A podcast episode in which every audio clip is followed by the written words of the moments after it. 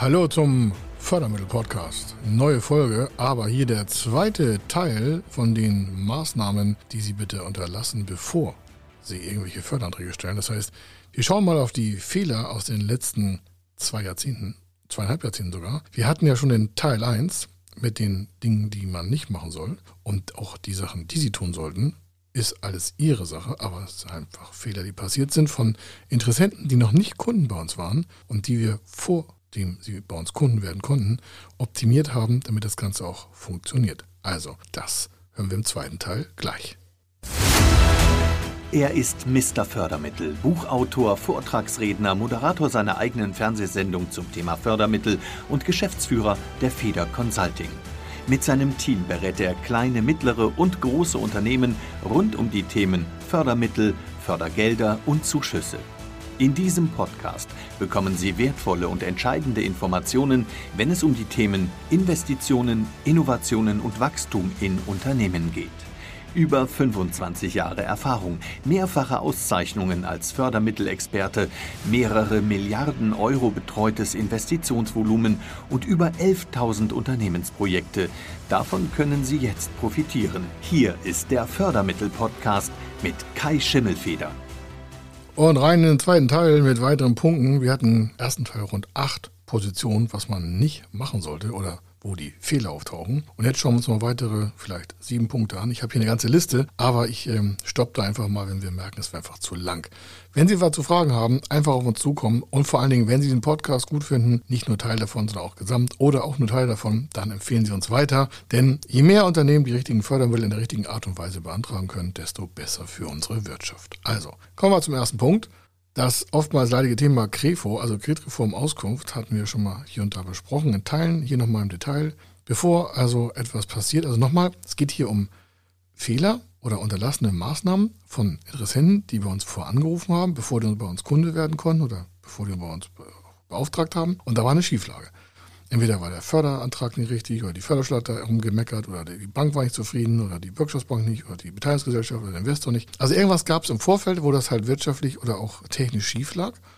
Ja, nicht irgendwie äh, Krisenfälle, sondern einfach, da, das war, da war irgendwas unrund und es kam nicht zur weiteren Förderung. Das stoppte da einfach. Ja, da war einfach eine Hürde. Und dann sind die zu uns gekommen, haben gesagt, wo ist die Situation. Und ein Punkt von diesen ganzen Fällen, von den Tausenden, ist das Thema Kreditreform. Warum? Sie können sich für rund 60 Euro von Ihrem Unternehmen eine Kreditreform kaufen bei äh, firmenwissen.de. Habe ich hier und da schon mal erwähnt. Firmenwissen.de ist nicht unsere Webseite, ist die Webseite von der Kreditreform. Wir kriegen nichts davon. Sie können machen, was Sie wollen. Disclaimer, ganz normal. Sie müssen hier nichts umsetzen. Sie müssen gar nichts. Aber das würde ich mir vorher schon mal aneignen. Also, großer Fehler. Sie haben vorher keine Einsicht in Ihre Krefo genommen. Und die können Sie, indem Sie auf meine auf firmenwissen.de gehen, firmenwissen.de, da können Sie per PayPal oder per Kreditkarte 60 Euro äh, rund abzahlen, äh, also bezahlen und äh, dann haben Sie Ihre Daten von Ihrer Gesellschaft. Wie das funktioniert, können Sie auf der Website erkennen. Was sehen Sie da drinnen? Wie ist die Beteiligung? Wie ist das Eigenkapital? Kreditfähigkeit? Ja, nein. Wie ist das Rating? Das kann man alles drin sehen, wenn Sie diese 60 Euro nehmen für die Bilanzanalyse zum Beispiel. Ja, oder Bonitätsanalyse ist da schon mit drin. Was haben Sie? Dann haben Sie schon mal einen Einblick, bevor Sie Anträge stellen, bevor Sie Finanzierung aufbauen, wie quasi die Öffentlichkeit, denn das ist das ja, die Kreditreform ist ein öffentlicher Einsichtsregister, über die Bonitäts- und Ausfallwahrscheinlichkeit des nächsten Jahres, also für zwölf Monate, von Ihrem Unternehmen. Da sind noch verschiedene Daten drin, können Sie alle prüfen, ob die richtig sind. Und das sollten Sie vorher tun. Denn wenn man oder wenn Sie zu einer Förderstelle gehen und wollen Kreditmittel haben oder zu ihrer Hausbank oder Förderstelle und da ist die Kreditreform ein bisschen schräg und das hätte man vorher klären können, dann ist es ja schade, dass es dann an dem Teil stoppt. Können tausend Sachen drin stehen, ja. Also wir hatten ja schon, ich glaube schon mal erzählt, äh, da war ein Unternehmer, der hat seine Hundesteuer nicht bezahlt, hat den Schufa-Eintrag dann bekommen für Hundesteuer. Das ist ein Zolldelikt, also ein Bundesdelikt, das wird eingetragen und äh, dann ist das gleich von der Schufa in die Krefo gespiegelt worden und dann gab es dann eine K.O.-Situation und mit einmal gab es kein Geld wegen, was ich, 60 Mark damals, heute 30 Euro Hundesteuer. Sie merken, kleine Ursache, Riesenwirkung. Also, erster Tipp ist, woran scheitert das oftmals?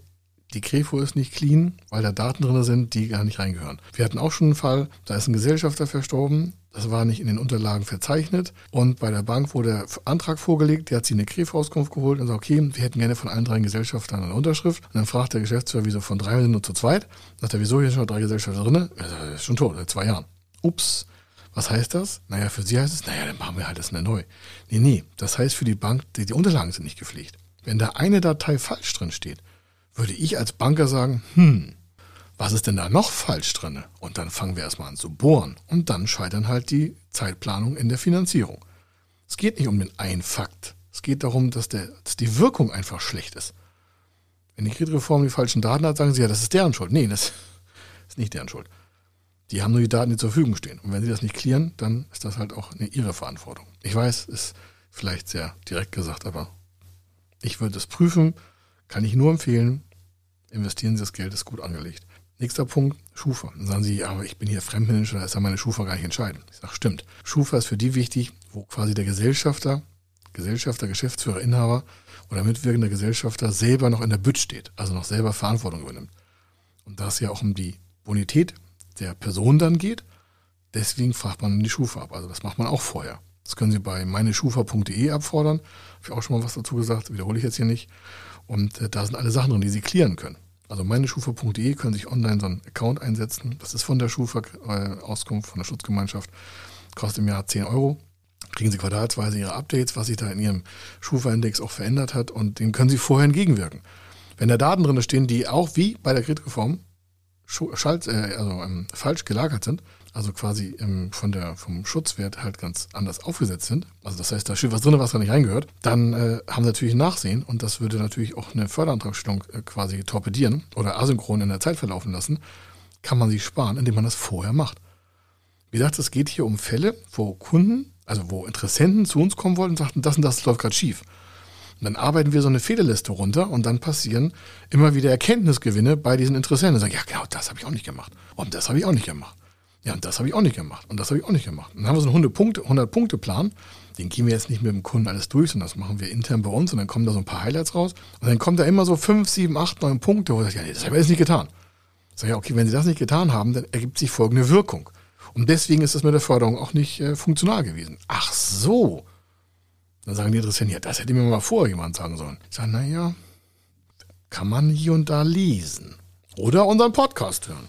Aber wir haben das nicht erfunden, ist halt praktische Erfahrung. Finden Sie auch wieder so nicht bei, äh, bei, bei Google. Hören Sie einfach diesen Podcast weiter, empfehlen Sie ihn weiter, dann schützen Sie Ihr Projekt davor, unterzugehen. Oder eben gar nicht erst finanziert zu werden.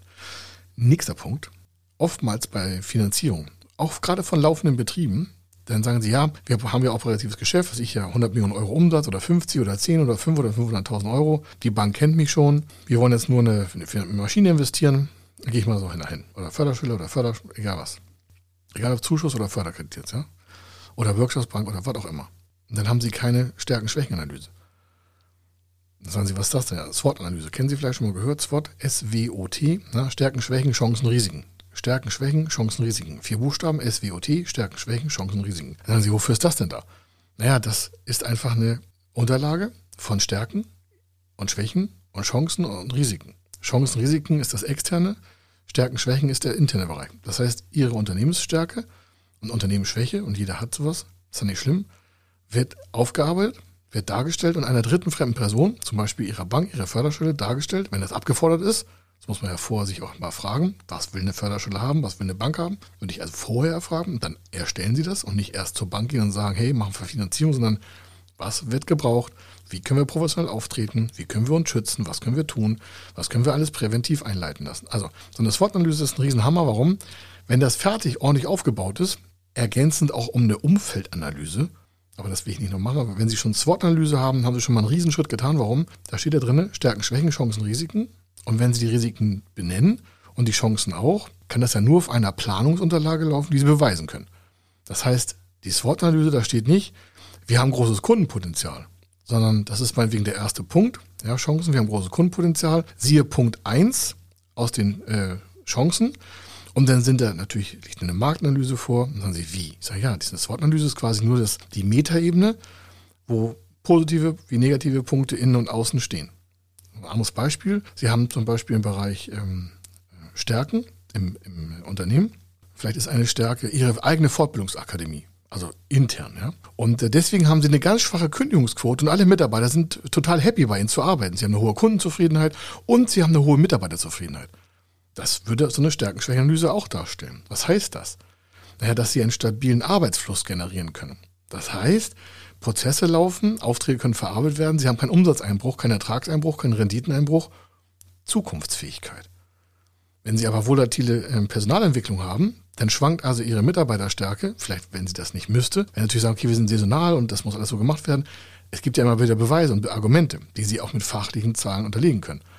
Aber so eine Stärken-Schwächeanalyse zeigt in der dritten Person, in diesem Fall Förderstelle, Hausbank, wie das bei Ihnen im Unternehmen auch aussieht. Warum? Das ist eine Zusammenfassung, Stärken, Schwächen, Chancen, Risiken. Und dementsprechend liegen da ja auch noch Papiere dazu. Beweise, schwarz auf weiß, habe ich im anderen Teil schon erläutert, wie das dann aussehen soll. Dann merkt derjenige, okay, sind super vorbereitet. Aber viele haben das nicht oder wollen das auch nicht. Also sie müssen nicht mit einer SWOT zu uns kommen. Oftmals machen wir die SWOT. Aber wir fragen halt, haben sie eine? Und sagen, nee. Sag ich, was weiß denn die Bank von Ihnen? Ja, weiß ich auch nicht. Ja, wie wäre es, wenn wir mit der Bank erstmal reden, das machen wir dann, und sagen, Mensch, wie sehen Sie denn das Engagement dieses Kunden?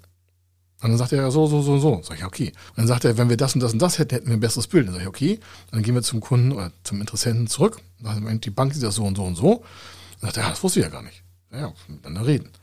Aber es ist immer besser, einen neutralen Dritten ins Rennen zu schicken, also so eine Beratergesellschaft wie uns, weil wir das ganz anders neutral betrachten. Das ist nicht emotional. Ich mache mir keine Gedanken darum, warum der, warum der Banker das so sieht oder warum er es haben will. Es wird erstellt Abgearbeitet, vorgelegt, gestempelt, Referenzen, Beweise, pff, aus. Fertig. Durch Beweise ist das ja wie eine Bezeugung. Und Zeugen, Daten überzeugen dann auch. Durch Zeugen überzeugen. Also sie haben Daten als Zeugen oder Referenzen als Zeugen und die überzeugen Dritte. Für sich selber sprechen ist immer manchmal schwierig. Nächster Punkt, ganz großes Thema, zu wenig Kosten bedacht. Viele Unternehmen, die irgendwo Förderanträge stellen, sehen sich isoliert und sagen, ja, das ist bei uns so. Nun haben diese Förderstellen ja Vergleichszahlen. Gerade so bei Innovationsprojekten oder wenn sie so bei Gewerbe, so Hausbank und Förderstellen mit, so mit Zuschüssen, so eine Kombination, ne? Hausbank anfragen, durchfinanzieren, Zuschuss noch bekommen für Energieeffizienz oder tausend Sachen für Sanierung oder egal was. Und die haben ja Vergleichszahlen. Bei der Kostenplanung. Die sind ja nicht blind die machen ja solche Projekte öfter. Jetzt reichen sie ihr Projekt ein und das ist nicht ordentlich von der, von der Kostenstruktur bedacht.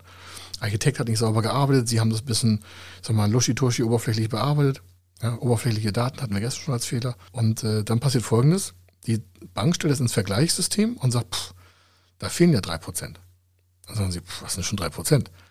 Naja, subsumiert sich auch A und B, wenn das schon drei Prozent Fehlerquote gegenüber anderen Projekten hat, in der Kostenrechnung, was ist da noch falsch? Sie merken, das führt wieder auf den zweiten Punkt. Es ist nicht meistens der ursprüngliche Problemfall, sondern was wirkt daraus? Und wie wird das gedeutet? Und schon haben Sie ein Problem. Also, nächster Punkt, Anlaufphase zu kurz. Anlaufphase von was? Von Gründer? Naja, wir sind vielleicht kein Gründer, sagen Sie, wir sind ein laufendes Unternehmen, sage ich ja. Jede Investition kann wie ein Projekt gehandhabt werden. Was ein Projekt ist, haben wir im ersten, zweiten, dritten, vierten Podcast von dieser ganzen Podcast-Folge hier haben. Also, wenn Sie mal auf Nummer 1, 2, 3, 4, 5, 6, 7 gehen, da lernen Sie die Grundbasiszüge. Schauen Sie da einfach nochmal rein. Da ist Maßnahmenbeginn, was ist ein Projekt, wie wird das gestartet, wie wird das grundgesetzlich gemacht. Und da ist auch das Thema, ja, Anlaufphase, angerissen. Hier nochmal jetzt detaillierter. Warum? egal was Sie machen, ob Gründung, Startup oder ein KI-Projekt, Auslandsprojekt, immer hat es einen Anfang und ein Ende. Das setzen Sie selber fest. So, das ist das Projekt. Das ist auch gleichzeitig die Maßnahme. So, abgehakt. Nächster Punkt ist, die Kosten da drin sind zu schwach kalkuliert und zwar bis, das an, bis die Anlaufphase erreicht ist und der Break-Even für das Projekt erreicht ist. Dann sagen Sie, ja, wir sind schon seit 20 Jahren am Markt, wir haben Break-Even, wir haben super schwarze Zahlen. Ich sage, ich spreche auch von dem Projekt, was finanziert soll. Also wie schnell wäre das Investitionsgut, vielleicht eine Maschine oder eine Innovation oder was auch immer, für sich alleine betrachtet, isoliert im Unternehmen, wie schnell trägt sich das? Und die sagen, ach, Sie meinen so eine Kostenstellenrechnung. Ich sage, ja, brauchen Sie gar nicht, aber können Sie ja mal abgrenzen. Das heißt, Sie können im Unternehmen ein einzelnes Projekt abgrenzen.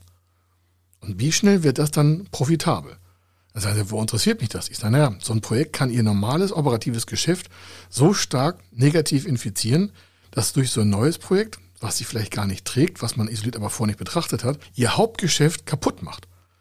Also würde ich ja vorher erstmal gucken, ob das neu geplante Volumenprojekt, oder wie Sie es auch nennen wollen, ob das überhaupt das Hauptgeschäft unterstützt oder ob es es aushöhlt und auffrisst. Das ist dann halt krank. So ein Projekt kann auch krank sein. Wenn man das nicht isoliert betrachtet und sagt, okay, schaffen wir damit eigentlich Mehrwert, schaffen wir mehr Rendite mehr, wofür ist das eigentlich? Es gibt auch Projekte, die werden einfach mitgetragen mit negativen Ergebniszahlen, weil sie aber irgendwie im Gesamtkontext eine Werterhöhung stellen, bleibt das dabei. Es muss nicht immer jedes Projekt kostenneutral oder sogar gewinnoptimiert sein. Wir haben viele Unternehmen, gerade im größeren Bereich, die führen Projekte mit, deren Outcome, also das, was da rauskommt, ist so viel wert für den Rest des Unternehmens, dass sie diese Minuslage ertragen. Aber ohne diese Projektierung mit diesen negativen Ergebniszahlen würde vielleicht ein anderer Bereich gar nicht in die Wertschöpfung fallen. Das kann auch passieren, aber das muss man ja vorher mal erkennen. Das ist ja ein Fass ohne Boden. Irgendwo muss man doch mal Werte vergleichen können. Und so eine Förderstelle will das auch. Also wenn die Anlaufphase für solche Sachen zu kurz ist bei der Investitions äh, Investitionsförderung, dann kommt es immer zu Störungen. Und das ist ja noch, bevor Sie den Antrag überhaupt final stellen oder wenn der nicht beschieden wurde. Das ist nicht, wir sind im Projekt drin, sondern das ist noch weiter vor. Und deswegen, wenn die Kalkulation nicht sauber ist, die Anlaufphase ist zu kurz gedacht, das heißt, Sie denken, Sie schnell machen zu schnell äh, Cash, dann geht es nach hinten los. Und ich will noch so einen, so einen letzten Punkt bringen, das Ganze abrundet, wo Sie merken, okay, das, das hat auch was mit Mindset zu tun, mit Kommunikation, mit vielen einzelnen Faktoren. Diskussion im Bankgespräch. Sie stellen vor, Sie haben eine Antragsphase, sitzen im Bankgespräch bei Ihrer Hausbank oder bei einer Förderstelle, das ist noch schlimmer, und äh, die betrachten das kritisch und Sie fühlen sich irgendwie im Zwang, sofort darauf zu antworten. Dann besteht ja so eine Diskussionsgrundlage.